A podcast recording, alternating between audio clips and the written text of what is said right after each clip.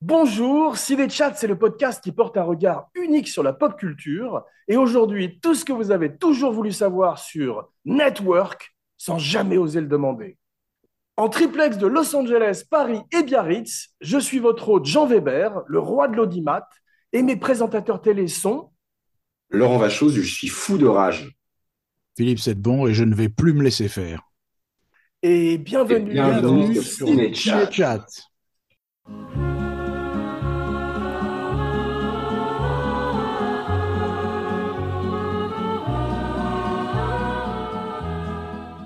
Ravi de vous retrouver, mes cinébuddies, bien que You have meddled with the primal forces of nature, Mr. Sedbon and Mr. Vachot. Quoi qu'il en soit, laissons sans plus tarder la parole à l'idole des ménagères de moins de 50 ans, Laurent, qui nous raconte la genèse du film prophétique de Sidney Lumet dans un chapitre intitulé Video Kill the Radio Stars. Mais avant tout, un message publicitaire de notre sponsor. And now, the distinguished television news commentator, Mr. Howard Beale. Ladies and gentlemen, I would like at this moment to announce that I will be retiring from this program in two weeks' time. I have decided to kill myself. I'm going to blow my brains out right on this program a week from today. What the hell's going on? Prepare yourself for a perfectly outrageous motion picture. Alors, euh, pour une fois, euh, on peut dire que là, c'est euh, un film en fait de scénariste, euh, parce que euh, c'est euh, l'œuvre d'un scénariste euh, bon, qui doit peut-être un peu oublié aujourd'hui, mais qui était quand même un scénariste star des années 60-70, hein, euh, qui s'appelle Paddy Chayefsky et qui avait euh, commencé euh, quasiment euh, dans euh, la télé euh, live. hein, dans les- il a fait beaucoup de, ça s'appelait, je crois, American Playhouse. C'était des, dramatiques télé, comme on appelait à l'époque, hein, qui étaient même en direct. euh, et c'est un type qui était euh, connu pour euh, vraiment, euh, n'avait pas envie hein, qu'on touche une virgule de son texte. C'était un, type qui après a voulu être producteur hein, de ses films, c'est-à-dire que c'est lui qui avait un droit de contrôle sur, le, sur les metteurs en scène, c'est-à-dire qu'il avait le director approval, c'est-à-dire qu'il pouvait dire à lui non. Et, euh, et ça lui est arrivé hein, déjà, sur, euh, même sur Network. euh, Et après, il a eu des tas de démêlés avec, euh, avec d'autres metteurs en scène sur des projets. Mais disons qu'il y a beaucoup de réalisateurs qui trouvaient que c'était super d'avoir un scénario de Paddy Chayefsky, mais qu'après, il fallait se le coltiner. Quoi, hein. Euh, et, et que c'était pas un gars qui lâchait facile. Par exemple, c'est l'idole d'un scénariste qui s'appelle Joe Esteras, hein, qui est quand même connu, et euh, qui trouve que c'est que tout le monde devrait être comme Paddy Chayefsky, c'est-à-dire qu'il faudrait écraser les réalisateurs, que en fait un film c'est l'œuvre d'un scénariste et que le réalisateur est juste là pour mettre en image en fait le, le, le, scénario. hein. Bon, ça se discute. Hein, euh, En pas- les cas, c'est une époque révolue, effectivement, à Hollywood, parce que le, le ah bah, c'est une scénariste. époque révolue, mais il avait quand même beaucoup de prestige, hein, Paddy Chayefsky, euh, et bon, bah, il y avait quand même beaucoup de réalisateurs qui voulaient quand même réaliser ces, ces films, parce que souvent, il y avait des Oscars à la clé, enfin, c'était quelqu'un qui était comme ça, euh, quand même, qui avait beaucoup de prestige. Il Et a, gagné, il a gagné trois Oscars, c'est ce qui lui a donné ce prestige d'ailleurs. C'est qu'il a gagné. ça, et, euh, et je crois même qu'il a. Alors, ce qui est intéressant, c'est que à la base, il a beaucoup travaillé au départ pour la télévision, hein, c'est-à-dire qu'il a commencé à la télévision euh, et euh, il a vu progressivement la télévision changer. hein, c'est-à-dire qu'au départ, J'ai une question pour Philippe avant que tu continues, excuse-moi. Est-ce qu'il a fait, est-ce qu'il a écrit le téléplay, le téléfilm avec Jack Palance qui joue un boxeur? Euh, non, je crois que c'est Rod Serling qui l'avait écrit. D'accord, ok, merci beaucoup. Excuse-moi Laurent, vas-y. Donc, il était connu pour avoir écrit ce fameux film qui s'appelait Marty, hein, de, de- c'est d'Elberman, hein, avec Ernest Borgnine, je crois qu'il y avait eu un prix à Cannes. Euh, et ça, ça l'avait beaucoup, euh, ça l'avait beaucoup euh, servi. Et euh, il a après, euh, bah, il avait donc, euh, il a vu la télé changer. Après, il a beaucoup travaillé pour la télé. Et la télé l'intéressait parce qu'il trouvait qu'il avait un contrôle sur le texte euh, qui était euh, plus grand. Et progressivement, il a vu la télé bah, se métamorphoser. Et ça l'a vraiment rendu très, très, il était très en colère. Et d'ailleurs, il disait que la, colère qu'il éprouvait à l'époque, hein, et même pas seulement à cause de la télé, et qu'il sentait même dans l'opinion publique, parce que c'était après le Watergate, euh, il, il voulait que le film reflète ça. Et on dit qu'il s'est inspiré en fait de, de, la mort d'une, d'une anchor woman, d'une présentatrice euh, américaine qui s'était suicidée en direct euh, en Géorgie, je crois. hein. D'ailleurs, il y, a une- il y a une référence, je crois, dans le film, à un moment où William Holden, je crois, fait référence à That, That Woman in Georgia, je crois. Enfin, Absolument. Il y a aussi un sénateur qui s'était suicidé aussi. On, on- Voilà, donc, euh, extrêmement il- violente. euh, Alors après, Chaïevski a dit qu'en fait, il avait commencé à écrire le scénario bien avant euh, ce drame, hein, puisque euh, c'était en 74, je crois que la fille s'est flinguée, et il avait commencé en fait à travailler bien avant. Euh, mais bon, après, c'est vrai qu'il a, intégré un petit peu ce, ce- ce- cet incident dans son, dans son scénario. Il en a pris compte en tout cas. Et, euh, et donc après, ils ont cherché un réalisateur, une fois qu'il a écrit ce scénario, qui était considéré comme un scénario parfait. C'est-à-dire, personnes ne voulaient... euh, alors ça, fait rêver aujourd'hui, hein, quand on voit l'interventionnisme des, producteurs des studios. Là, c'était en gros, fallait, fallait pas y toucher parce que tout le monde trouvait ça formidable. Et, euh, et, euh, et Sidney Lumet, en fait, euh, bah, il a été considéré, mais il y avait quand même pas mal d'autres réalisateurs, dont Bob- bizarrement Bob Fosse, qui était un des meilleurs amis de, de, de Paddy. de Paddy Chayefsky. D'ailleurs, si les gens qui ont, ont vu la série Fosse Verdon voient d'ailleurs un personnage, enfin, on voit Paddy Chayefsky. D'ailleurs. Bob Fosse a dansé aux funérailles de Paddy Tchaïevski. Ah bon? Ouais. C'était un pacte qu'ils avaient. C'était le premier qui mourrait ferait un petit spectacle aux funérailles pour l'autre. Ce qui est assez drôle, c'est que euh, quelque part, on voit que finalement, Chaïevski a eu une influence hein, sur certains films de Bob Fosse, parce que là, la célèbre scène à la fin de Network, où on voit euh, les mecs qui sont en train de dire qu'ils sont en train de perdre de l'argent avec la chaîne et que si l'autre se faisait buter euh, en direct, enfin si on le tuait en direct, finalement, ça ferait euh, une bonne remontée, euh, tu vois, dans les dans les dans les pubs et tout ça. ça alors, ça fait quand même vachement penser à la scène de All That Jazz quand euh, tu vois les mecs en train avec leur calculatrice quand on- euh, il est en train de se faire opérer du cœur et que les gars disent que s'il meurt finalement c'est mieux quoi tu vois hein. Et Donc, même euh, le final, le finale aussi ressemble un petit peu à All un petit peu. Donc euh, il y, a, il y a forcément une influence parce que All That Jazz date de 79 donc c'est trois ans après euh, Network mais il y a, il y a probablement eu euh, une influence ou peut-être même une sorte d'hommage hein, parce que Mais Philippe, tu disais quelque chose de très intéressant. Tu disais euh, qu'il suffisait de remplacer le mot euh, télé par Internet et il avait tout prédit en fait avec ce film, Sidney Lumet. Totalement. Même bon, la télé aussi, encore maintenant, mais, mais Internet, c'est c'est fulgurant, quoi. C'est-à-dire, Ouais. tu remplaces vraiment le mot et tu es aujourd'hui. Tu es aujourd'hui. C'est incroyable parce qu'effectivement, de, de- de- des clickbait, tu sais ce qu'on appelle les putaclics, Ouais. tous ces trucs-là, tout est, tout est dedans, à la reality TV, à YouTube, à TikTok, Twitch, tout est pré- Mm. prévu, prédit par euh, Tchaïevski bien avant l'heure. Sauf que là, euh, vraiment, maintenant, il y a, y a- à l'époque, il y avait que la télé, quoi. Aujourd'hui, j'ai l'impression, tu vois, que tu as les portables, tu as, enfin, c'est, c'est à la puissance euh, 10, quoi. C'est-à-dire que c'est, devenu encore plus. euh, Absolument. Mais à l'époque, je me souviens qu'on disait que c'était un peu délirant, quoi, tu vois, parce que moi, Oui, j'ai je me vu souviens, la je sortie me de ce film. Euh, Mais je me sais que Tchaïevski et Lumet ne l'ont pas véritablement considéré comme une satire. Ils pensaient véritablement qu'il décrivait la réalité à l'époque.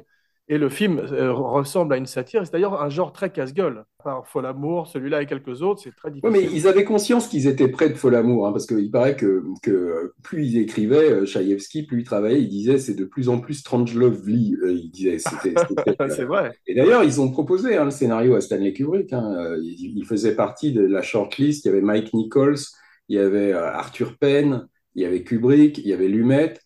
Euh, et, euh, et je crois que euh, Kubrick a dit simplement que il était, lui, il pouvait pas réaliser un film qu'il- dont il n'était pas producteur. Et comme là, il n'y avait pas dit Chaïevski, c'était la même raison pour laquelle il avait décliné L'Exorciste, par exemple. hein. Enfin, une des raisons, c'était qu'il ne voulait pas travailler pour un producteur. Il fallait qu'il soit lui-même le propre producteur. Et comme là, c'était pas dit Chaïevski, je crois que Paddy Chayefsky, en plus, disait que Kubrick, ça allait être compliqué.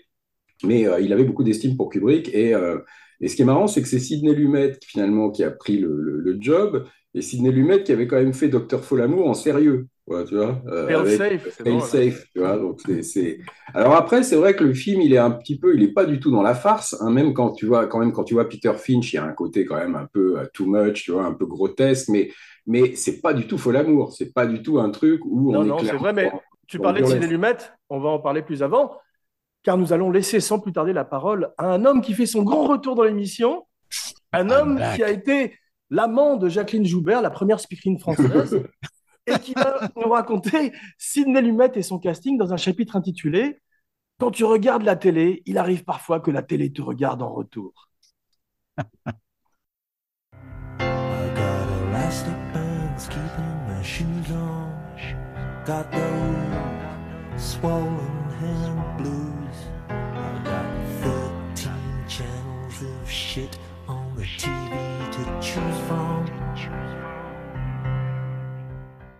Alors parlons de Sid. Sidney Lumet. Sidney Lumet, il est- vient de la télé live, là, dont parlait Laurent, c'est-à-dire télé en direct. Il a fait une- un paquet de, de dramatiques en direct euh, à l'époque de John Frankenheimer, de, de Arthur Penn et tous ces gens-là. Et c'était un des meilleurs, paraît-il, des plus efficaces. C'est un petit New-Yorkais très nerveux, euh, sur dix coups en même temps. euh, il est très politisé.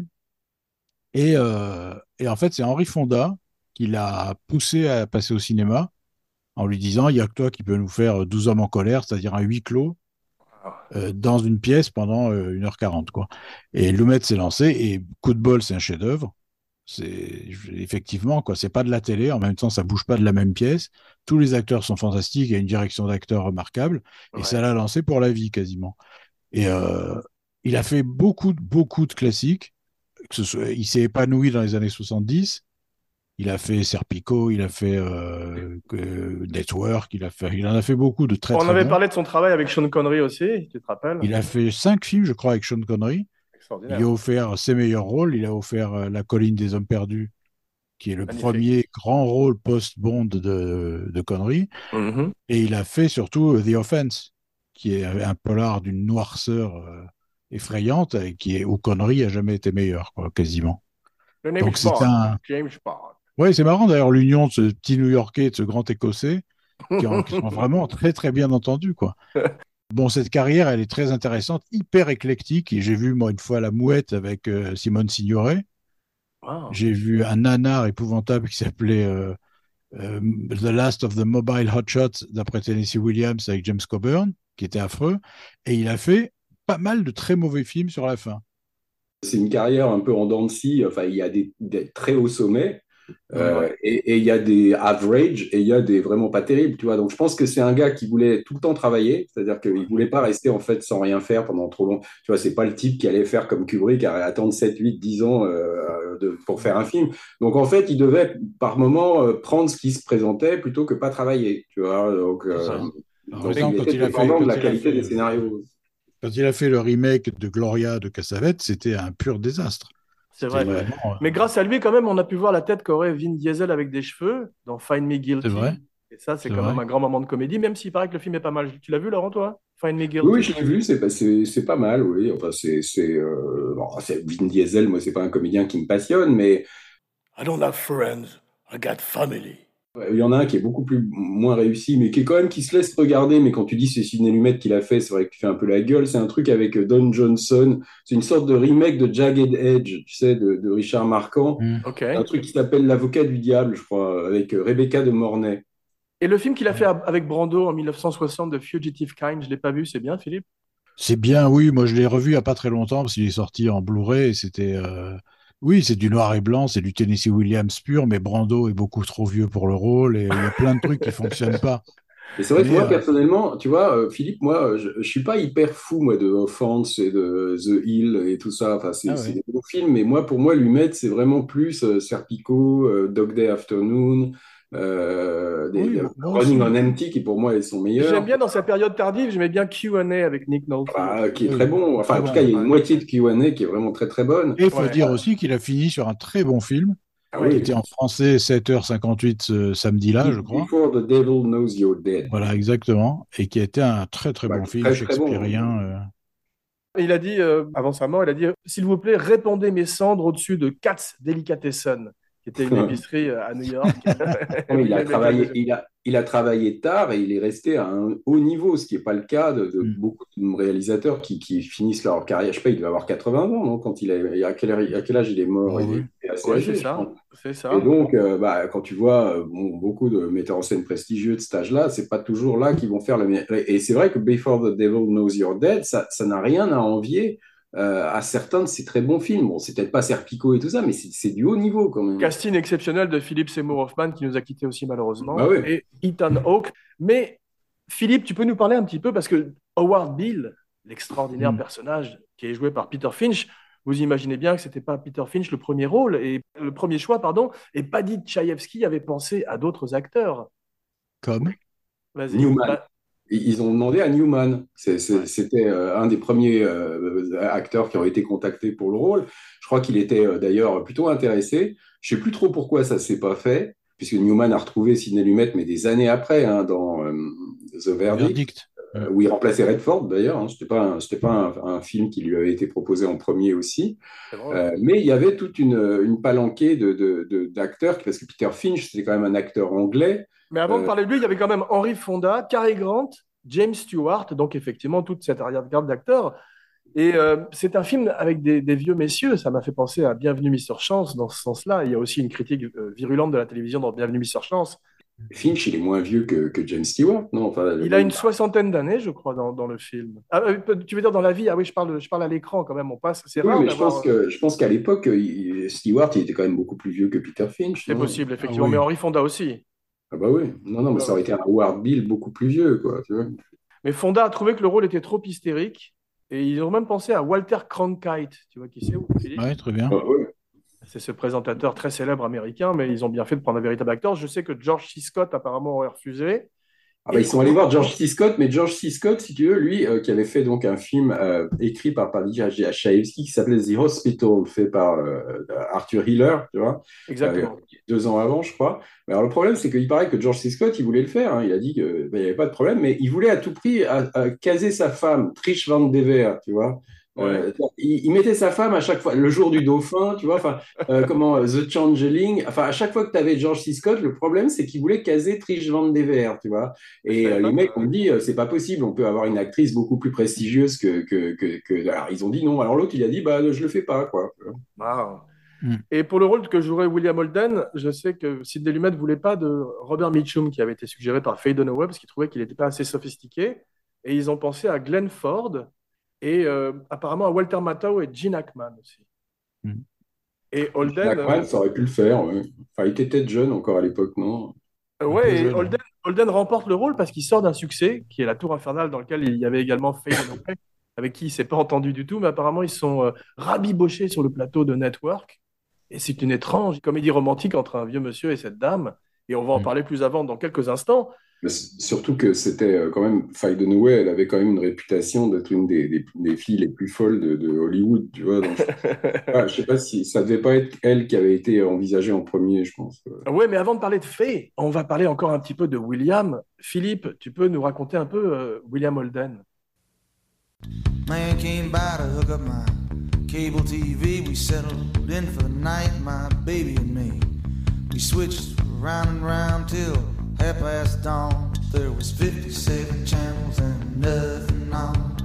57 channels and nothing on. 57 channels and nothing on.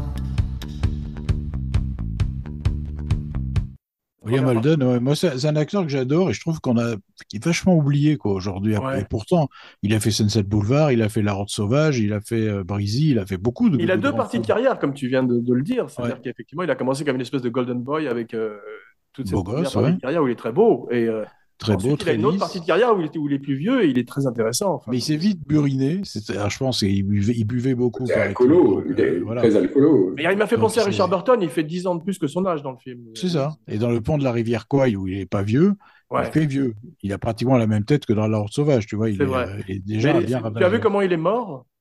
Oui, Il est tombé seul, chez il lui, non ouais. Ouais. Il tombait chez lui, je crois.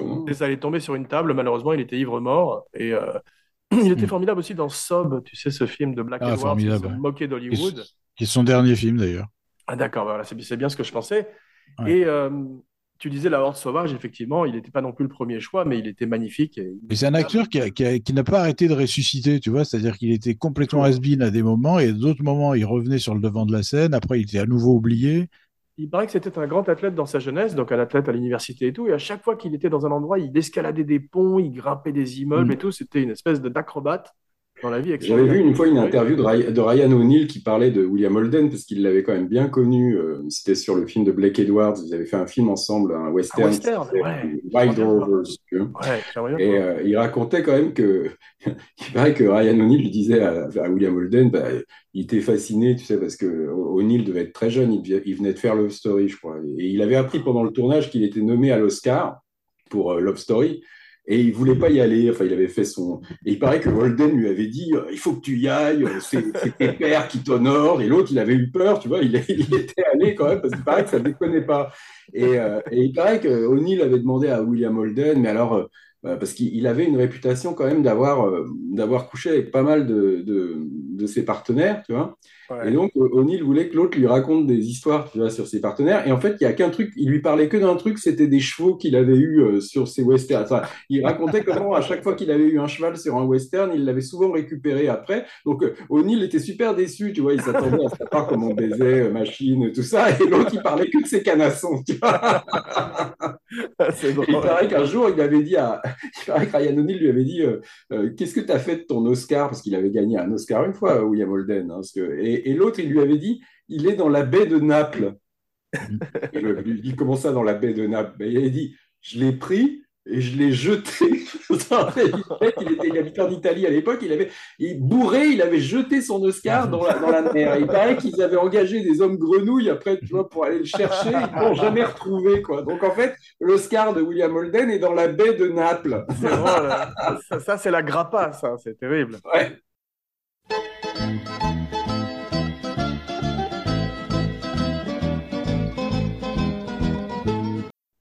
Mais bon, mais bon, c'était quand même un putain d'acteur. Et je trouve qu'il y a un plan dans le film où, il dit rien. Et il est extraordinaire. C'est quand Faye Dunaway rentre chez elle le soir Ouais. et qu'elle le voit endormi sur un fauteuil. Ouais. Tu sais? Ouais. Il est avachi, il a la bouche ouverte comme un mort. Et on, dirait vraiment un cadavre. Et tout d'un coup, on, on le voit comme elle le voit. Et puis elle, elle se dit, non, en fait, je baise avec un vieux, quoi. Tu vois, C'est un ça, un joue, vieillard qui il sert joue, plus à euh, rien, sans- il euh. joue, il joue extraordinairement sans, sans parler, effectivement. C'est ça, la bouche ouverte, les- la tête en arrière. On dirait vraiment un cadavre. Et c'est un moment, je trouve. euh, Elle lui dit d'ailleurs. C'est terrible Ouais. cette scène, effectivement. Parlons à propos de cadavres et de grands acteurs. Parlons de Peter Finch. Ladies and gentlemen, the Network News Hour with Howard Beale. le premier Oscar posthume, grand acteur australien. Et euh, l'autre Oscar posthume, c'est Heath Ledger, au- aussi un très grand acteur australien. Donc c'est Ouais, c'est vrai. Et c'est triste Et- parce qu'il avait, il aurait pu faire plein de rôles. Moi, ce que j'ai aimé, c'est qu'effectivement, si on avait eu Paul Newman, on aurait vu Paul Newman. Alors que là, tout d'un coup, comme on le connaît pas bien, on a ce que j'appellerais l'effet lecteur. que quand on avait dans Le silence des agneaux Anthony Hopkins plutôt qu'un Jack Nicholson, tout d'un coup, on, peut imaginer Ouais, que c'est un véritable présentateur. Et il est formidable, Finch. Il mérite son C'est Oscar. un acteur qu'on avait vu dans Loin de la foule déchaînée, dans euh, ce film euh, Bl- Sunday, Bloody Sunday avec Linda Ouais, joue un Jackson. homosexuel avec, euh, avec Ouais. Murray, euh, Grand acteur de théâtre, et je crois que Laurence Olivier et Viviane Lee, dont il avait été l'amant, l'ont pris sous, son, sous, sous leur aile. Et effectivement, il, est, il est devenu une star, mais euh, il a été rappelé pour ce film. Et Lumet ne voulait pas l'en- l'engager parce qu'il pensait qu'il avait un fort accent australien, et l'autre s'est mis à lire les news avec un accent américain parfait. Et euh, Lumet a dit, bah, c'est lui, il n'y a aucun problème. Et vous avez vu euh, qui est monté sur scène? Pour prendre son femme. Oscar posthume Ouais, c'est en fait, le- les Oscars ont dit qu'ils ne voulaient pas que sa femme aille le chercher. Ils voulaient que ce soit Paddy Chayefsky ou Sidney Lumet ou un des acteurs du film. Et euh, sa femme, qui était une africaine-américaine, ça, il voulait pas ça aussi, les Oscars à l'époque, qui étaient assez racistes. Finalement, Paddy Chayefsky est monté sur scène et a dit euh, à la femme Allez, viens, s'il y a une seule personne qui devrait prendre cet Oscar, c'est elle. Et elle est venue, elle a, elle a fait un speech très émouvant et elle a accepté l'Oscar pour son mari. C'est Stallone qui était déçu parce qu'il pensait qu'il allait l'avoir pour Rocky, tu vois, cette année-là, quoi. Ouais, D'ailleurs, le film gagnerait, le film Rocky, alors que Network gagnerait quatre autres Oscars euh, principaux. qui Bah, c'était une époque où il y avait quand même 35 chefs-d'œuvre par an. Après, c'est vrai que t'as- c'est très curieux de voir que Taxi Driver avait pas gagné. Euh, c'était- Je pense que c'était à l'époque, ils voulaient des films positifs à nouveau, tu vois. Mais donc quelle année de cinéma, on va en parler un petit peu dans quelques instants. Mais pour l'instant, Faye Dunaway, tu disais que c'est une actrice effectivement difficile. She watched Channel Zero.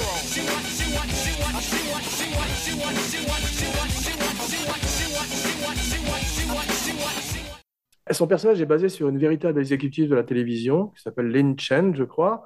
Et elle, tu sais, elle sortait à l'époque avec Peter Wolf, le chanteur de J. Giles Band. Et il lui avait dit, il faut pas faire ce film, ça va te labelliser, ça va te donner une étiquette de, de reine de glace, Ice Queen, tu vois, de, de personnage très très négatif comme ça. Et elle a finalement accepté de le faire. Et elle a gagné l'Oscar, et elle a bien fait, je crois, mais c'est vrai que ça lui a donné une couleur. Mais il paraît qu'elle était insupportable, Laurent, non? Ah bah, comme toujours, oui. Enfin, surtout sur Chinatown, euh, sur, euh, elle avait une réputation d'être complètement cinglée. Et c'est un peu pour ça après qu'elle a tourné de moins en moins, parce que c'était, à chaque fois très compliqué de se la coltiner. Mais c'est vrai qu'elle a eu des années 70 glorieuses avec euh, Bonnie, de Bonnie and Clyde, Bonnie Parker, l'affaire Thomas Crown, Little Big Man. Elle est euh, dans Les Trois Mousquetaires aussi, et bien sûr Chinatown. Et euh, La Tour Infernale, donc, comme on disait, qui a été un énorme succès, qui les a tous remis un petit peu en selle. Elle est même dans Supergirl et plus tard dans Barfly, une de ses dernières. Mais si tu regardes bien sa carrière, euh, c'est-à-dire à partir de, de- des années, euh, la fin des années 70, il n'y a plus grand-chose. Moi, je me demande même si Network, c'est pas son dernier grand film, tu vois, parce que après, il y a quoi? Les yeux de Laura Mars, c'est quand même pas terrible, tu vois. Gros euh, succès, gros succès en salle quand même, mais effectivement, mais elle Le a une étrange, euh, elle a un étrange visage parce qu'elle a presque au- aussi peu de sourcils que dans Chinatown, et ça fait ce visage étrange, presque de masque mortuaire aussi, qui est. euh, Elle avait fait ce film aussi, là, qui était vraiment pas terrible, là, sur euh, John Crawford, là, comment c'était, là, le- Mais elle était très bien par contre. Elle Elle était était très bien, bien, mais- Mommy Dearest. Il y avait d'autres actrices qui étaient pressenties comme Candice Bergen, Ellen Burstyn, Natalie Wood et Jane Fonda. Bah, Jane Fonda et Faye Dunaway, c'était quasiment les deux nanas qui se retrouvaient pratiquement tout le temps en compétition sur tous les rôles, quoi, tu vois. Ouais. Et Philippe, tu as vu ce que Sidney Lumet a dit à Faye Dunaway? Il a dit, si tu essayes d'injecter une seule once d'humanité au personnage ou de vulnérabilité, je couperai tout ça au montage. Bah, écoute, elle a réussi. Hein. Ah ouais, c'est le méchant du film, elle est terrible quand même, elle n'a pas de Ouais. rédemption, elle, tu as vu? Moi, j'ai lu, j'ai lu ses mémoires, moi, Faye Dunaway, qui sont pas mal du tout, hein, quand même, où elle parle de, elle parle sans phare, hein, de sa relation avec pas mal de, d'acteurs, euh, et, euh, il y a pas mal de portraits euh, qui sont, euh, qui sont plutôt intéressants, hein, que ce soit de euh, Nicholson, Warren Beatty, euh, Roman Polanski, euh, euh, et euh, Robert Town. euh, donc, As-tu lu les mémoires de Sidney Lumet qui, paraît-il, sont fantastiques aussi? Non. euh, moi, j'ai vu, j'ai lu son bouquin là qui s'appelait Making Pictures, mais je, je crois pas avoir lu ses, ses Il mémoires. paraît qu'il est très terre à terre. Il explique euh, comment faire du cinéma. Il dit qu'il faut prendre un bon petit déjeuner le matin. Il a des conseils comme ça très. Et c'est très Mais tu, sympathique. mais tu sais le, ce qu'a fait, euh, ce que fait Dunaway dans le film. et Ce que Faye Dunaway. quand- moi, je me souviens quand je l'avais vu euh, jeune, quoi, je m'étais dit, euh, elle en fait des tonnes. C'est un personnage euh, caricatural au possible et tout. Et, et moi, j'en ai rencontré plusieurs des comme ça dans le monde de la télé, même Ouais. en Oui. France. Bien sûr. Je- je- des Bien sûr. productrices, des responsables de, de, de fiction, de programmes et tout. J'en ai rencontré. C'est presque en dessous de la réalité, en fait, euh, d'une certaine Bah, manière. un peu. Un peu. C'est René ouais. Rousseau qui jouerait ce personnage dans euh, Nightcrawler, un film aussi euh, sur les médias. On va voir que c'est un genre à part entière, le- à part entière, le film sur les médias. Non, mais les, les- enfin, je dis ça off the record, mais enfin, on aurait très bien pu voir en France des, des Pascal Brognaud, enfin, que moi j'ai bien connu, tu vois, ou des, des, des, des, des productrices comme ça, euh, qui, euh, bon, je dis pas qu'elles auraient aimé qu'un mec se suicide en direct, mais enfin, quand on était à la grande mode des reality shows, si tu veux, c'était, c'était quand même, euh, on n'était pas loin de ça, quoi. hein. C'est vrai. C'est vrai, mais tu as vu, il a un casting extraordinaire, comme tous les grands films et euh, comme tous les grands metteurs en scène. Lumet caste merveilleusement bien. En particulier, pour moi, un des pers- une des cartes maîtresses du film, c'est Robert Duval. Prodigieux. Il est prodigieux. Je l'ai redécouvert, mais il était. Lumet dit de lui qu'il était très drôle dans la vie. Et effectivement, il a un timing de comédie dans le film. J'avais oublié qu'il était aussi drôle. C'est souvent ce qu'il y a de mieux dans un film, Robert Duval, en fait. C'est, c'est une, dans le film, c'est une parfaite ordure. Et on peut même pas dire qu'il soit ni méchant, ni vicieux, ni sadique. C'est une machine C'est ça. à faire de l'audimat, à virer les gens, à, à- il méprise tout le monde. Il Mais est c'est même si, tu sais, comme ils disent en anglais, it's nothing personal. C'est rien de personnel, c'est Oui, juste business. c'est mardi pour lui, tu vois. C'est un jour comme les autres. C'est ça. Et il y a un moment où il est incroyable, où il a cette espèce de tête de Robert Duval, de requin, avec cette chemise à jabot, tu as vu, qui est, euh, Ouais. qui est insensée. quoi. C'est extraordinaire. C'est Mais tu vois l'influence du parrain aussi sur le film. hein, quoi. Tu, tu vois la- la- les, Ouais. les éclairages dans les Ah bureaux. oui, mais Ah, même ces exécutifs, c'est vrai ce que tu dis, parce que ces exécutifs qui mangent leur salade font penser euh, à la mafia qui décide du sort des gens Ouais, surtout, euh, surtout que Sidney Lumet euh, trouve que, enfin, adore le parrain. hein. Pour lui, c'est un de ses films préférés. Quoi. Ouais, mais il y a ce parfum des années 70 avec ses couleurs ocre et marron magnifiques, une lumière sublime.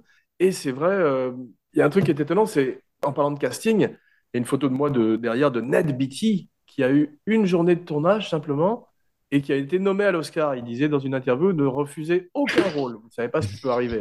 Et il est absolument exceptionnel. Bon, enfin, c'est pas mieux que la, la- comment, Béatrice Straight qui doit, qui doit être 10 minutes dans le film, non? Ou 5 minutes, je Cinq sais pas. minutes. Et Cinq qui a eu un le- aussi. mais- Eh ouais, elle joue effectivement la femme de William Holden et elle a gagné l'Oscar pour 5 minutes à l'écran. Mais Ça, c'est est un peu excessif, je trouve, moi. Elle est quand même magnifique dans le film. Ouais, c'est le seul, quand même, c'est le seul être humain euh, à peu près normal du film. C'est vrai. Et là, une scène. Quoique William Holden, a. William Holden a une espèce d'arme quand même, parce qu'il est le seul à vouloir sauver son ami Finch. Oui, alors oui, que mais tous c'est dé- il, veulent il est dévoyé quand même, il est très dévoyé. À l'époque, tu avais quand même dans- nommé, je me souviens cette année-là, il y avait surtout Piper Laurie pour Carrie. Moi, je trouve qu'il méritait quand même beaucoup plus. Il y avait euh, Jodie Foster pour Taxi Driver. Je suis euh, d'accord. Piper Laurie, je pense que c'est elle qui aurait dû gagner. Je suis tout Ah bah oui. d'accord avec toi. ouais. Mais je Mais, pense que euh, les gens étaient, étaient tellement soulagés de voir un personnage humain dans le film qu'ils ont dû la trouver génialissime, tu vois. C'est possible, effectivement. Ouais, C'était tout d'un coup une bouffée de fraîcheur avec ce visage tragique. T'as vu qu'elle a une coiffure de clown en plus terrible, ses cheveux euh, roux. Non, mais c'était quand même une année, il y avait Les Hommes du Président, euh, il y avait Network, il y avait... euh, Bah oui, oui, bien sûr. Moi, mais- je euh, Rocky, c'est un bon film, ça méritait peut-être pas l'Oscar, mais c'est quand même un très bon film. Des années incroyables. C'est vrai, mais tu as vu euh, comment fonctionne Sidney Lumet? Il fait deux semaines de répétition avec tout le Ah, monde. toujours. euh. Ouais, ça c'est formidable. Et d'ailleurs, il y avait des éléments de satire, je trouve, déjà dans Un après-midi de chien et dans Le Gang Anderson. Ah ouais. Toujours comme ça, un côté, un regard satirique. Mais là, Paddy Tchaïevski est en permanence sur le plateau parce que euh, Lumet dit que Tchaïevski est plus drôle que lui. Donc il- ça l'intéresse d'avoir son œil. Mais en même temps, il dit par rapport à Tchaïevski, je m'y connais mieux en divorce parce que j'ai j'ai divorcé quatre fois. Ouais. Tchaïevski qui mourrait à 58 ans, tu as vu, très jeune, et qui a été euh, blessé par une mine pendant la Seconde Guerre mondiale. Donc c'était quand même euh, Ouais.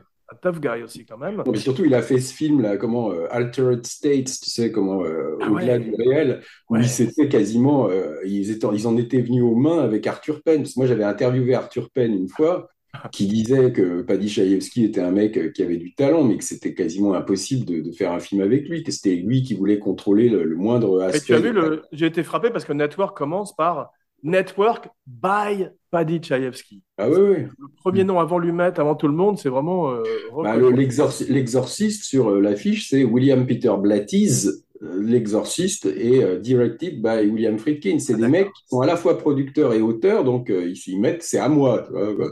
Mais Philippe, tu as vu, la, la fiction rejoindrait la réalité puisque Finch meurt exténué dans le lobby du Beverly Hills Hotels, quasiment sous les yeux de Sidney Lumet. Il a son attaque Ah oui. cardiaque, malheureusement. Ouais, ouais, après avoir fait 300 interviews, des, des- des semaines de promo, parce qu'il, euh, au, au départ, il, euh, il- il voulait vraiment faire le film. Il s'est battu pour le faire. Il a dit, je suis prêt à payer mon propre billet d'avion pour aller auditionner. Et finalement, il a fait, il, il- il s'est épuisé, il s'est exténué lui-même. Et il devait être En pas mal alcoolo, non aussi? Il était très alcoolique aussi, aussi effectivement. Oui. euh, Entre lui et William Holden, ça devait être. Un concours, effectivement, mais Et, et Dunaway. c'est vrai, mais tu as vu, il a, il a un visage euh, par moments euh, angélique et d'autres moments, il a une tête de bulldog. Peter Finch, il fait peur, il est étonnant. Quoi. Mhm. Il a Bah ses oui, beaux cheveux de toute- présentateur américain, d'ailleurs. Toute la scène où il est trempé à cause de l'averse avec son impair mouillé et qui fait l'émission comme ça, c'est c'est dément. Extraordinaire. Tu as vu comment ils- cette scène, au départ, il a plu en fait à l'extérieur ou je sais pas quoi, et ils ont en fait euh, réécrit le script de façon à, ce que la- à introduire la pluie. C'est la même pluie qui balaye tout comme dans Taxi Driver, qui balaye la fange, tu vois, cette pluie purificatrice. Et ça lui donne ce look euh, quasi iconographique avec ce pyjama et, euh, et ce- ce- cet imperméable au-dessus. Ça fait penser à des looks qu'avait Jack Lemmon aussi. Je sais plus si c'était dans Save the Tiger ou Le prisonnier Ouais. de la troisième rue. Mais tu portes un pyjama, toi, Philippe, non? Non, pas vraiment. Moi, j'ai euh, un bonnet et j'ai une petite chandelle que je mouche avant de me coucher. Avec une chemise de nuit. voilà, comme les Marx Brothers. pas mal. Mais quand tu vois le début du film, là, euh, aujourd'hui, si tu veux, ce serait plus possible. Tu vois quand même deux mecs qui ont quasiment 60 ans, tu vois. Ouais, Euh, incroyable. Donc les mecs te diraient, non mais attends, c'est un film de vieux, machin. Il n'y y avait pas encore le jeunisme, tu vois, d'aujourd'hui. C'est parce que- impossible à faire ce qu'il leur fait faire au début, d'être bourré et de raconter une histoire drôle. C'est ce qu'il y a de plus difficile pour que même s'ils ont quoi, ils ont une cinquantaine d'années, enfin, ils ont l'air d'en avoir 15 de plus, tu vois. Absolument, absolument. Et euh, Sidney Lumet dit un truc intéressant, c'est qu'il veut corrompre la caméra petit à petit. Il change sa mise en scène en cours de, de film. Et au départ, on est très naturaliste, très années 70, et à la fin, on est sur quelque chose de beaucoup plus théâtral et un peu plus outré, Mm. à l'image du film qui est tout d'un coup corrompu, lui aussi, par la télévision. You're blind, baby. You're blind from the facts on who you are because you're watching that garbage. Le film est un succès critique et public. Il coûte 4 millions de dollars, ce qui est assez peu, et en rapporte 24. Il a été parodié à mort, cette fameuse phrase I'm mad as hell and I'm not gonna take it anymore. Et même, tu as vu, il a été joué sur scène récemment avec Brian Cranston de Breaking Bad, qui joue le rôle Ah de oui. Howard Beale. Ouais. Aujourd'hui, tu aurais 15 exécutifs qui te diraient, euh, mais non, là, c'est cette scène-là. Enfin, toutes les meilleures scènes, il y a des mecs qui te diraient, non, là, c'est pas possible, c'est too much, tu Bien vois. sûr, mais surtout un film avec que des vieux blancs comme ça, ça, ça n'existe Ah pas. bah, ce serait pas possible, non. Non. Pas de gay, euh, ça, ça, ça va pas, quoi. C'est vraiment. parlait de, c'est ça, on parlait des films sur les médias, ce sont tous des enfants de, de Citizen Kane, même s'il y a toujours eu des films effectivement sur la presse et sur les médias. Mais c'est un genre très riche dans l'histoire du cinéma. Ace in the Hole, comment ça s'appelait le- en, en français Ace in the Hole? Le gouffre aux chimères. Voilà. La première fois, je me souviens que j'ai entendu parler de ce film Network, hein, j'avais quoi, 12 ans. hein. Je me souviens très bien que c'était parce que ma mère regardait l'émission de Michel Drucker, Les Rendez-vous du dimanche, tu vois, un truc qui passait euh, les dimanches après-midi. Et tu avais Drucker qui avait fait mais un, un- un truc dithyrambique là-dessus. Et il avait dit que c'était le meilleur film qu'il avait jamais vu sur la télé, tout ça. Et l'année d'après, je crois, il a écrit un bouquin qui s'appelle La chaîne, tu vois, euh, où euh, en gros, il racontait quasiment la même histoire, une sorte de présentateur qui devenait de plus en plus star et de plus en plus dingue. C'est vrai, je me rappelle de ça, t'as raison. ouais. Mais il y avait aussi des films comme euh, A Face in the Crowd. Le titre Ouais. français, c'est quoi? C'était quoi le titre français? Un visage Euh, dans la foule Un homme dans la foule, je Un homme dans la foule, ouais. Et puis euh, Sweet Smell of Success. Chef-d'œuvre. Ça, c'est pas la télé, mais c'est la, c'est Walter Winchell, ça, c'est la, ouais, la- mais c'est ce même venin, c'est ce même regard sur euh, un médium, en fait. Et euh, sur le, sur le journalisme, des- parce que quand on voit cette espèce de, de salle de télé dans laquelle il entre, qui est magnifiquement filmée par Sidney Lumet, on pense aux Hommes du Président, on pense à Zodiac, on pense à ces films extraordinaires. Ouais, c'est vrai, tu vois que, par exemple, le bûcher des vanités de De Palma, tu te dis que Lumet l'aurait sûrement mieux réussi, tu vois, parce que euh, euh, De Palma, lui, a carrément voulu faire un truc trop fol amour, tu vois, trop... Ah ben euh, voilà un exemple et- de satire ratée, effectivement, exactement. ouais. Et, et- et je pense que Lumet aurait réussi peut-être à être plus, enfin, plus mesuré.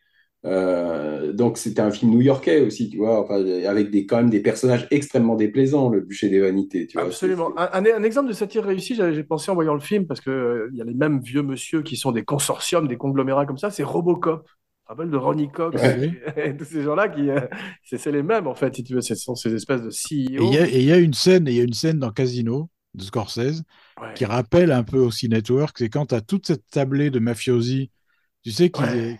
Qui disent qu'il y a un Ouais. mec qui devient un maillon faible dans leur truc, et alors ils disent qu'est-ce qu'on fait de lui? Et tu as tous les mecs qui disent Oh, bah, il parlera jamais, je crois qu'on peut le garder, c'est un type Ouais. on peut pas, machin. Et chacun dit ça, et à la fin, ils arrivent au dernier, le plus puissant, et le plus puissant dit euh, C'est vrai ce que vous dites, mais pourquoi prendre le risque? Et ils le font descendre. C'est ça, c'est la même Ça m'a chose. fait vraiment penser, tu sais, au truc de. Ce serait mieux s'il se faisait tuer, ouais. Mais Laurent, tu parlais d'une belle année de cinéma, effectivement, Taxi Driver, comme tu disais. Il y a également un film que j'aime beaucoup qui s'appelle Cadavre au dessert. Vous vous rappelez de ce film? Je, Ouais, je- ouais. je l'ai vu, mais jamais revu. Carrie, Laurent, Mm. quand même, Carrie. extraordinaire. Ah Non, mais il y Marathon- avait, euh, il y avait la Marathon mal- Man, Laurent, il y a quelques-uns de tes films préférés quand même. Marathon Man, les hommes, euh, comment, euh, le- la malédiction, euh, Ouais. 1976, tout ça, 75, 76. C'est drôle qu'il y ait euh, la même année qu'il y ait Marathon Man et Carrie, tu sais, c'est deux trucs sur les dents.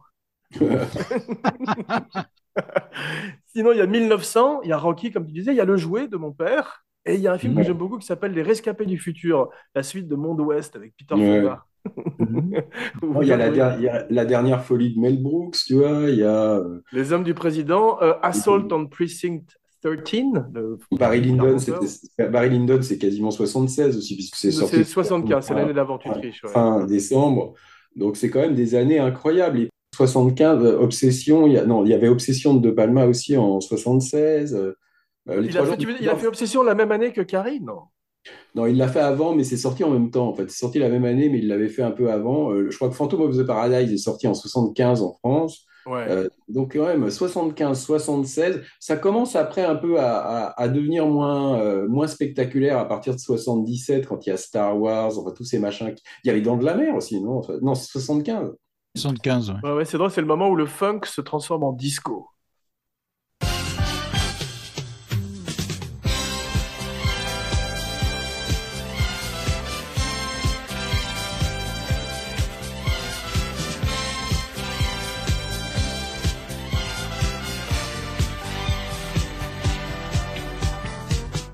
Mais Et, euh, vous, vous avez vu la scène de I'm Mad as Hell, qui est cette scène qui a été même reprise dans Better Call Saul, dans Les Simpsons, qui a été Mm. partout euh, spoofée et parodiée. Ils l'ont faite en une prise et demie. Parce Ah que. Finch étant très fatigué, il a tourné euh, deux prises en fait, et au bout de la deuxième prise, il s'est quasiment effondré comme son personnage dans le film. Et euh, ils ont été obligés de couper au milieu, et c'est quand même magnifique. Il a, il y a une énergie, et euh, il y a une- c'est un film, comme tu disais, Laurent, Paddy Chayefsky est en colère, et le film est en colère. Tout le monde est furieux, Ah que ce soit les, l'armée œcuménique, tu sais, qui est une parodie de la Symbionese Army et de- des Black Panthers, ou que ce soit ces- tous ces exécutifs, ou Ned Beatty qui a cette colère. C'était pas le premier choix, Ned Beatty, c'était un autre acteur qui a, qui a joué la scène et qui l'a fait euh, un peu trop excentrique. Et Ned Beatty qui l'a joué sérieusement en y mettant tout son cœur et qui a, qui a ce côté taurin. Ned Beatty, Mm. c'est un très grand acteur, euh, très mésestimé, parce que je trouve que dans Délivrance, ce qu'il fait, c'est peut-être ce qu'il y a le plus difficile euh, par rapport à Ah tous les oui, qui sont oui. extraordinaires. ouais. Délivrance, dont on avait également parlé dans l'émission, bien sûr. Est-ce que vous avez remarqué qu'il y a l'androïde Bishop dans le film? Ouais, Lance Erickson, tu parles. Lance est c'est dans- un avocat. Bah, qui était dans un après-midi de chien aussi. Il faisait un, Ouais, un- oui. spoiler un- alert, il tuait John Casal, mais il est assez beau, tu as vu dans euh, Network, Lance Erickson. Ouais, ouais. Il a une, il a un- une réplique, je crois. Et là, il faut aussi dire pour Network, il y a, il y a un personnage qui s'appelle Howard Gottfried, qui est le producteur, hein, qui est un type aussi qui est, qui est assez important euh, et qui euh, était un, un- vraiment qui était euh, vraiment très très copain avec Paddy Chayefsky. Et ils se sont déchirés après sur sur euh, Altered States et ils se sont plus jamais reparlés. Ah, C'est fou. Network by Patty Chayefsky, directed by Sidney Lumet, produced by Howard Gottfried. Television will never be the same.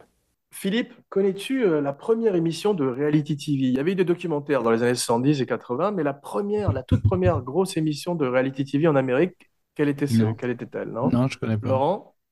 Euh, je, je sais pas. Je vais vous chanter le, le, le générique. C'était Bad boys, bad boys, what you gonna do? What you gonna do when they come for you? Cops! Cette série où on suivait les flics américains en patrouille. Ah ouais? Ouais, qui a été un énorme succès pendant euh, 20 ans et qui continue à passer en rerun. Et c'était la première fois et c'était prémonitoire, effectivement, puisque, en fait, on a vu ça aussi dans Running Man, tous ces films où la mort arrive à, l'écran. Et quand on parlait tout à l'heure de, de, l'Oscar, de de Peter Finch, euh, pour euh, la femme qui était allée le chercher et c'était pas du tout prévu, en fait, celui qui avait décidé que ça pouvait pas être la femme de Finch et qui voulait pas que ce soit elle, euh, c'est euh, William Friedkin, si tu veux, parce que c'était lui qui mettait en scène la soirée des Oscars ce- cette année-là. Et d'ailleurs, il y a Jeanne, Jeanne Moreau qui remet euh, l'Oscar du meilleur réalisateur à John Avildsen cette année-là, qui, qui, qui était donc la femme de Friedkin à l'époque. Et Friedkin avait voulu vraiment tenir ça, mais il a, il voulait pas du tout qu'il y ait euh, un acteur qui décline son Oscar, tu vois, comme euh, George C. Scott ou Brando, tu vois. euh. Donc, il voulait quand même que tout soit cadré, qu'on lui dise à l'avance euh, qui allait accepter l'Oscar. Moi, j'ai entendu dire qu'il n'y avait pas eu euh, de, de, de, de femmes africaines-américaines qui étaient montées sur scène depuis euh, Autant n'emporte le vent, genre Hattie McDaniel, et que justement, ils ne voulaient pas avoir ce visuel ce soir-là, dans une Amérique qui était encore très blanche, peut-être, je sais pas. En tous les cas, euh, le film, euh, il y a un truc qui est très beau, c'est les plateaux de télé. C'est un véritable décor de cinéma, ça, t'as vu? Ça te fait Mm. ta mise en scène, les caméras deviennent des espèces de, de monstres, etc. Et c'est c'est sublimement filmé. Et, et ces vitraux aussi d'église, t'as vu? Il y a un côté Oui, ça, ça donne un côté. euh, là- là- bah, D'ailleurs, on a souvent dit hein, que le, le journal de 20 heures, même en France, c'était la grande messe. C'est ça, exactement. Mais ça m'a fait penser aussi au King of Comedy, tu sais, ces plateaux de talk show aussi qui sont très très beaux. Mm. Et j'aime beaucoup, moi, la symbolique de, tu sais, de la, de la libération euh, mentale et morale de Peter Finch. Ouais. Quand d'un seul coup, il est plus assis derrière son pupitre, il se met à se lever, à marcher, les mecs sont obligés de le cadrer n'importe comment, etc. Suivez-le, suivez-le. c'est- ouais, génial, ça. Génial, ici, tout d'un coup, il, il, est- il se libère effectivement de ce- de ce Exactement. Il est plus assis, c'est plus un homme tronc. D'un seul coup, il se lève, il a des jambes. Extraordinaire. Ouais, c'est magnifique. C'est magnifiquement fait, ça, effectivement. Ladies and gentlemen, the Network News Hour with Howard Beale. I want all of you to get up out of your chairs. I want you to get up right now and go to the window, open it, and stick your head out and yell, I'm as mad as hell, and I'm not going to take this anymore! Oui, c'est très satirique, tout le passage sur la Symbionese Army, tu sais, enfin, en tout cas, l'armée œcuménique. Effectivement, euh, le, le- le personnage qui joue le grand Ahmed Khan était un véritable détenu, tu vois, qui avait été libéré récemment. Ce n'est pas un acteur, il est formidable d'ailleurs. Et l'actrice est très très bien aussi. Et elle est basée sur euh, Angela Davis, qui était une activiste très connue. Elle est, elle est d'une agressivité prodigieuse. oui, parce qu'ils parlent de, de communisme et de politique. En même temps, ils veulent absolument avoir leur droit de distribution. Oui, oui. et c'est une satire aussi comme euh, Orange Mécanique. Et quand même moins outré. hein. Enfin, je pense qu'un metteur en scène aurait, aurait pu euh, euh, enfin, je suis sûr que Kubrick aurait fait ça de beaucoup, beaucoup, de manière beaucoup plus outrée. hein. Je- C'est probable, effectivement, ouais. Mais tu sais que euh, cette armée œcuménique qui se filme même, ça, ça annonce véritablement YouTube et tout, tout ce qu'on voit Oui. aujourd'hui sur le Oui, net. oui, oui, complètement. Ouais. Ce sont les, les 15 minutes de célébrité dont parlait Warhol, mais qui sont vraiment reflétées de façon euh, incroyable. Et Voilà, ça c'est ça c'est hallucinamment prémonitoire dans le film. incroyable, incroyable. Les mecs qui filment leur hold-up et qui vendent les trucs à la télé après, mais c'est euh, Ouais. c'est Ouais. plus que prémonitoire. c'est c'est incroyable. Mais euh, tu as vu, euh, c'est une parodie ici de Patty Hearst et du, euh, du syndrome de Stockholm. Ouais, ouais. Et apparemment, George Clooney voulait faire un remake tu vois, en 2004, Laurent, tu as vu? Et quand il a, quand il a montré, il a montré le film à des jeunes qui l'avaient pas vu, des millénials, comme on dit, et pour eux, c'était un documentaire. Enfin, c'était vrai, ils ils avaient pas du, ils ont pas du tout. Il a, il a pas fait un remake de Failsafe, euh, Clooney? Pour la télévision, en, en Si, direct, je crois. exact. Ouais. Exact, ouais. Ouais. Mais c'est vrai que cette fois, moi, cette revision, j'avais pas vu le film depuis 20 ans, 25 ans, tu vois. Mais c'est vrai que d'un seul coup, j'ai pas trouvé ça si satirique que ça cette fois. Ouais, Tu vois, je, exactement. je me Bah, souviens d'un souvenir de c'est too much, c'est pas, pas tant que ça. Hein. Pas tant que ça. Bah, ces jeunes gens Bon, ont eu la même réaction. Ce qui était too much, à l'époque, c'était tout ce qui était sur euh, Howard Bill, enfin le mec qui était hystérique, tout ça, et, et le moment où on- il décide de le tuer, quoi. Personne n'y croyait. Je me souviens, franchement, les gens disaient, Ouais, euh, c'est trop, ça va trop loin, euh, tu vois. Ouais. enfin, c'est- à l'époque, euh, nous, en tout cas en France, j'ai pas le souvenir qu'on parlait autant de l'audimat, de ces trucs-là. Enfin, je, je, je- j'ai pas le souvenir que c'était comme aujourd'hui, tu vois, quel est le truc qui a été le plus regardé hier. C'était peut-être le cas aux États-Unis, mais j'avais pas le souvenir qu'en France, c'était un truc qui était déjà complètement. Je sais euh, que le, le film annonce aussi le cycle, ce qu'on appelle le cycle des news de 24 heures, tu sais, qui deviendrait euh, complètement, euh, complètement proéminent euh, à- au moment de- du procès d'O.J. Simpson. Il y avait autant de chaînes que ça en 76 en France, non hein Je crois pas, non. Non, il y a, à l'époque, il y avait, il y avait quoi? Il y avait, euh, il y avait même pas la 5, il y avait même pas Canal, il y avait trois il y avait chaînes. trois. Ouais, trois chaînes. ouais. Je me rappelle Oui, que donc- la une, la une était à nous grâce à Bernard Gollet. Sophie Darel, non? Enfin, c'était encore les années Guilux. Tu vois, c'était, c'était Guilux Ah ouais. devait encore faire plein d'émissions de variété euh, partout, quoi. Mais il y avait une scène que j'avais oubliée, c'est que ce moment où euh, il parle tout seul, Howard Bill, quand il est dans son lit, donc effectivement, il a une espèce d'épiphanie, donc il explique n'est pas religieuse, mais il pète vraiment un plomb. Il met un fou Ah oui, à l'antenne. il parle à Dieu. Paddy Chayefsky nous montre qu'il est devenu fou, véritablement. Et au départ, tu as vu, Robert Duval est amusé à l'idée de mettre un fou à l'antenne un petit peu. Il a, il a un côté. Ouais, euh, ouais, il joue. Tu sais, quand tu vois, quand tu vois Hanouna aujourd'hui ou des, des trucs comme ça, euh, ça, ça paraît presque, presque. Hanouna, c'est presque encore presque too much, tu vois, par rapport à. Quand tu vois ce qui se passe sur les plateaux d'Hanouna, là, c'est presque gentillet, quoi, tu vois. J'adore à chaque fois quand il demande à Dieu ou, ou cette force spirituelle qui lui parle, mais pourquoi moi? Et il lui répond, You're on TV, man. T'es à la télévision, mec. Non, mais euh, le style, c'est un peu les, les télévangélistes, tu sais, les, ces Exactement. mecs américains euh, aux États-Unis là, qui sont là à faire Mais lui, lui aussi bien que Ned Betty, Ned Work, ils ont tous les deux ce ton euh, d'imprécateur, tu vois, religieux. Mhm. T'as raison. Mais c'est vrai que la force qu'il donne à ses discours euh, et que- qui finissent toujours par un évanouissement, c'est c'est fantastique. Ah, c'est Le mec, il va au bout du bout et il tombe. C'est le film préféré de Paul Thomas Anderson. Ouais, il paraît qu'il le montre quasiment à son équipe à chaque fois qu'il fait un nouveau film, quoi. Ah, c'est drôle. Bon, après, tu vois bien, Paul Thomas Anderson, il y a eu une période quand il faisait Boogie Nights, quand il faisait Magnolia, bah, tu vois quand même que Altman, Lumet, tout ça, ça devait être des mecs importants pour lui. Je trouve qu'après, ça c'est un peu, ça, ça a changé dans les films qu'il a fait après Master et tout ça, qui ont plus grand-chose à voir. Mais, mais c'est sûr que, que c'est des films qui ont marqué. Mais aujourd'hui, Network, je suis pas sûr qu'en France, ce soit un film qui soit très connu des, des, des gens, euh, tu vois, de la nouvelle génération. euh, euh, Tu as raison, c'est possible. Autant Le Parrain, tout ça, c'est des films qui sont encore vachement dans le, dans l'air du temps. J'ai pas l'impression que Network soit. euh, euh, alors, il est souvent cité dans les meilleurs films des années 70, mais il est beaucoup moins célèbre que Voyage au bout de l'enfer, euh, que euh, Apocalypse Now, que Alien, tu vois. Enfin, c'est, c'est, c'est pas un film, je pense, qui est revu euh, au- autant. Ouais, non, c'est pas faux. Et il est mont- monté aussi, il faut dire, hein, quand on parlait de Bob Fosse, il, il est monté par le monteur de Bob Fosse, hein, qui s'appelle Alan Haim, tu vois, c'est, c'est, qui a eu plusieurs Oscars pour des, Qui films. apparaît dans All That Jazz. Et, et qui est le monteur That Jazz, tu vois. Donc, ça. quand tu parlais de, de, de, de l'allusion à Network dans, dans All That Jazz, à mon avis, c'est, voulu. hein. Ouais. Tu as vu dans les sondages, enfin dans, dans les dans l'audimat, il est dépassé uniquement par l'homme qui valait 3 milliards. Ça m'a rappelé des souvenirs. Et il y a un côté aussi, on achève bien les chevaux avec ce Bah oui. Tu sais que c'était Gig Young. Comment il s'appelle cet acteur Gig Young, ouais. Ouais, qui s'est suicidé effectivement, et qui a été viré après une journée de tournage sur euh, Le shérif est en prison. Non, mais tu aurais pu avoir. euh, Enfin, c'est sûr que c'est un film qui aurait pu être fait par plein de metteurs en scène. Après, est-ce qu'il l'aurait fait John Schlesinger, je pense, aurait pu le faire. Tu vois, Sidney Pollack aurait pu le faire. Pacula, peut-être. Pacula, il aurait peut-être pas eu le côté euh, un peu comique parce qu'il était pas un peu plus dans la retenue. Mais, Ouais. mais c'est un film, euh, peut-être qu'Arthur.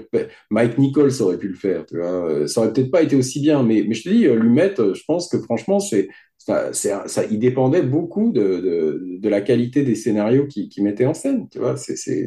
Mais sa, grande qualité, sa grande qualité dans, dans celui- en tout cas dans Network, c'est son côté terre à terre. Tu sais, le côté terre à terre de sa mise en scène, c'est-à-dire il cherche pas à briller, il cherche Ouais. pas à être plus malin que le scénario. Tu vois, Ouais. il, il traite le truc à plat comme ça, et Absolument. ça, ça rend tout à peu près crédible. Même les trucs too much, euh, c'est filmé de manière tellement euh, à plat que ça tout marche. Absolument.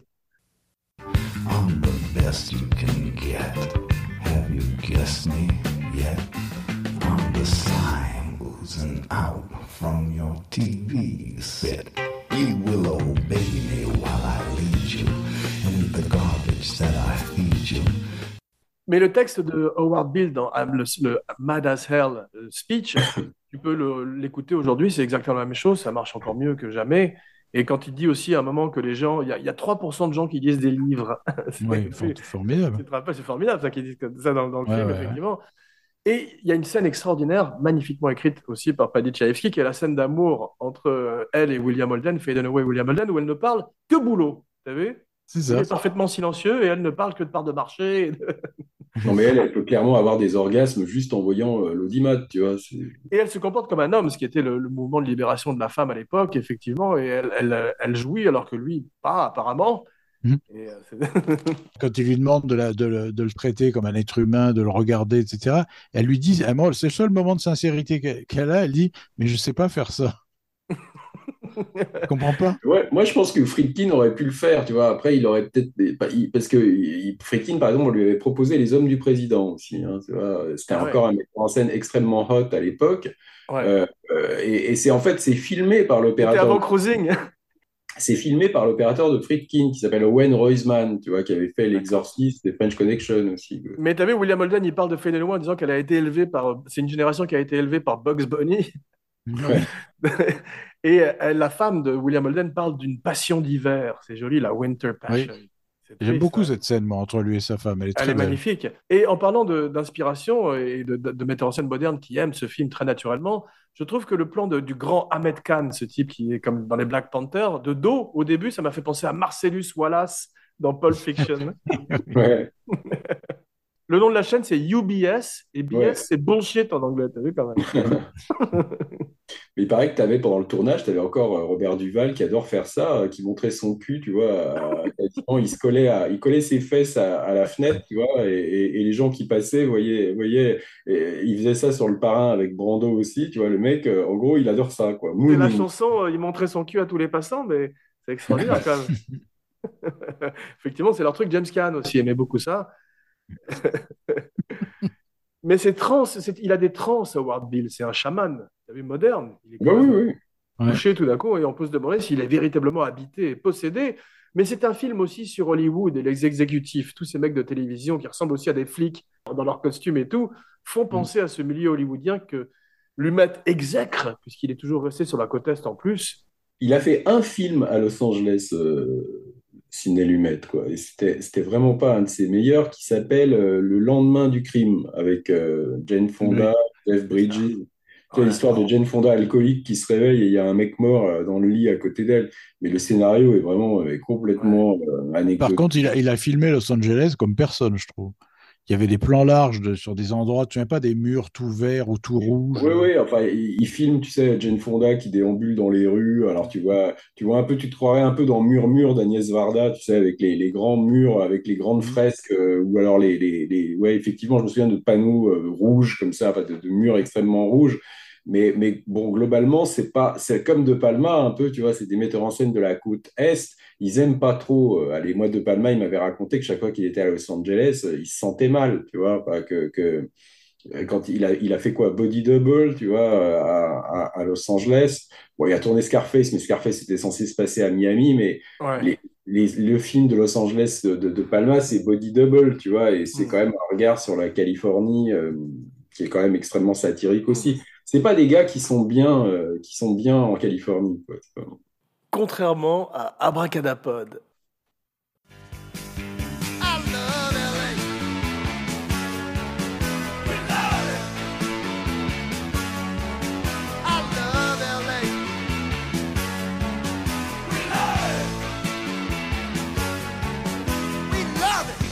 Et euh, cette fin est extraordinaire parce que tu as vu, c'est comme on disait, c'est du business, c'est tout. C'est comme il décide froidement de l'exécution de ce type. Et euh, Ray Bradbury, c'est l'extraordinaire écrivain de science-fiction, a vu le film et il a dit j'ai une fin pour vous. Il a dit une autre fin. Et il a, et il a, il a dit à Sylvain Lumet en fait, ce serait des balles en plastique et la chaîne euh, annoncerait deux jours plus tard la résurrection d'Howard Deal, la deuxième venue d'Howard Deal. Et Ouais. ça permettrait de faire une suite, si tu veux. Et Lumet a dit c'est une formidable idée. Il est allé voir Paddy Chayefsky et Paddy Chayefsky a dit hors de question. C'est vrai que moi, j'ai, je me suis retrouvé à interviewer une fois euh, comment euh, Ray Bradbury. euh, c'est et ça- c'est une, inter- une interview que j'ai jamais pu éditer parce qu'il était malade comme un chien. C'était dans un appartement à Paris. Il Wow. toussait comme c'était pas possible. J'ai cru qu'il allait claquer devant moi. Je me souviens. J'y étais allé en fait pour un livre qu'il avait écrit à l'époque qui parlait d'Hollywood, qui s'appelait Le fantôme d'Hollywood. Bon, il était le pauvre vieux, il était quand même vraiment pas en forme. Je me souviens, donc moi, il m'a pas laissé un souvenir impérissable. D'ailleurs, il était pas très très sympathique, mais je pense que je l'ai pas vu dans les meilleures conditions.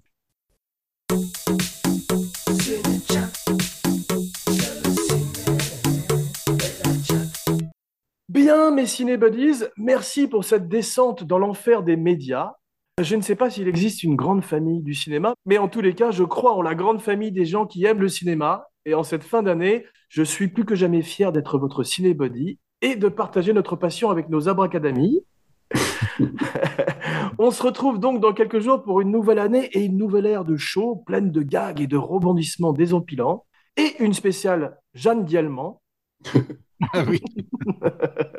Et avant que je ne m'effondre sur le sol à la manière de Howard Bill en fin de transe, n'oubliez pas de liker, de partager, de commenter, de follower partout où on écoute des podcasts. Et 5 étoiles et une bonne critique sur iTunes pour aider le show vraiment. Et surtout, n'oubliez pas de souscrire à la chaîne YouTube avec les fantastiques vidéos de Romain Lenoff. L'extraordinaire vidéo sur Adieu Poulet à découvrir enfin sur YouTube avec Francis Weber. Il est à Montpellier, Verjard. Et maintenant, pour la dernière fois en 2022 et avant un message publicitaire de notre sponsor, vos noms et vos phrases signatures. Alors, Laurent Vachaud, bonjour chez vous. Philippe Sedbon, I'm back. À la fin de la couleur de l'argent, tu sais, I'm back. Tu sais, que- Oui, exactement. un grand coup de queue de billard, burn, back. Jean Weber pour Abracadapod et Cinéchat, signing off. Comme dans les films Marvel, double stinger en fin d'émission après la musique. Abracadapod will not be televised. Abracadapod will be live. Hit it, Jill.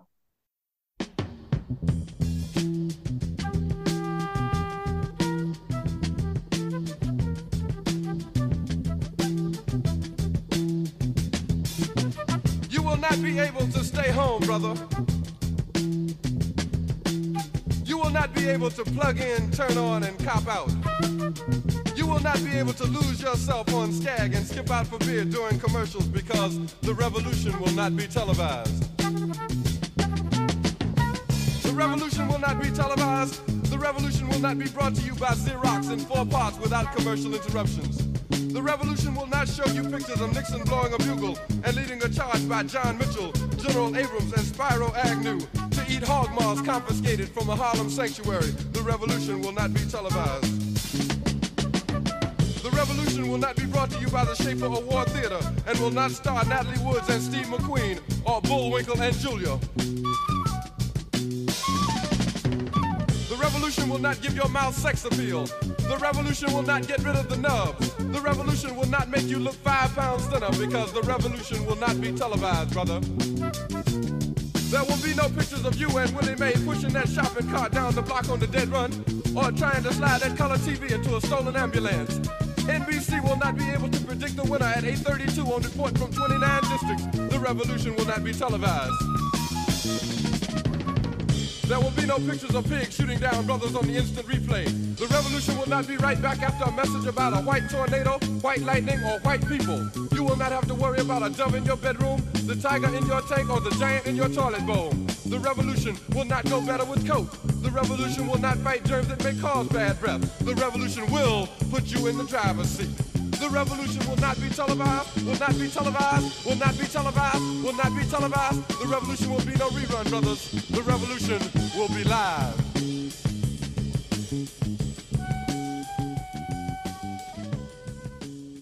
Bah ouais, parce que la dernière fois, euh, Philippe était pas là, c'était c'était Jeff, non? Ouais, c'était ça, hein. C'est ça, Philippe a réussi à se débiner de cruising. Il n'a pas voulu aller dans la backroom. J'ai l'impression qu'il n'a pas voulu aller faire du cruising avec nous à New York, hein, t'as vu? En plus, ça m'a évité de le revoir. Mais on parle de toi dans le show, mais comme, comme je dis dans un des shows, euh, que tu, tu n'écoutes que les, que les shows où tu es dedans, tu n'écoutes pas les autres.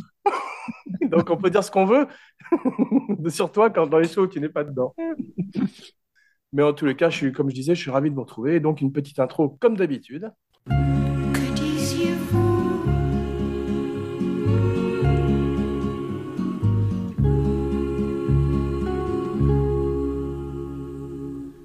Bah, merci les amis. On va pouvoir commencer à parler de la sexualité d'Alain Delon.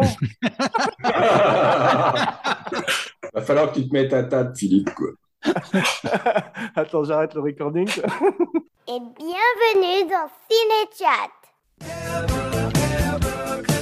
Pod. Pod.